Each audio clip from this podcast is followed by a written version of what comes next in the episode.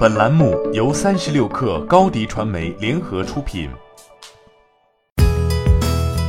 本文来自三十六氪见习作者汪慧。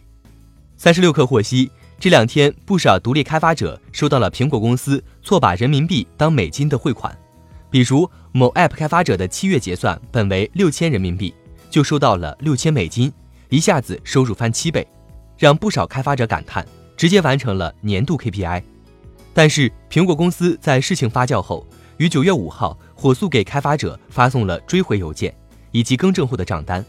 在追回邮件里，苹果称造成此次失误的原因在于合作伙伴德意志银行。德意志银行发出了两组汇款，其中一组是错的，银行将会联系开发者退回这一款项。这已经不是德意志银行第一次搞错币值单位。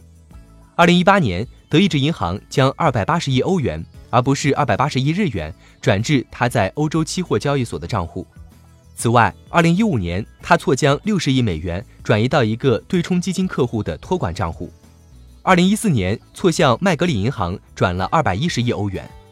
一些开发者在去银行入账时，银行已通知无法入账。而对于已经入账的开发者，已经有人收到银行的配合退款电话，并已经去银行柜台完成手续。有的则被通知等银行联系，在退款上，开发者普遍配合。即使这次开发者们空欢喜一场，但是大部分人依然认为苹果对开发者更友好。业内人士罗斯基称，在产品内购付费上，苹果与开发者三七分成，扣除通道支付费和税等费用后，一般开发者最终到手百分之六十左右。在国内平台，主要为安卓平台，采取五五分，扣除各项费用后。开发者只能拿到四成，而且在广告变现上，苹果更大方。苹果作为渠道方不参与分成，并允许开发者接入非官方广告 SDK 来变现。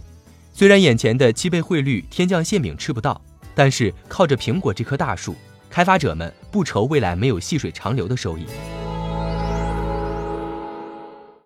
欢迎加入三十六氪官方社群，添加微信 baby 三十六氪 b a b y。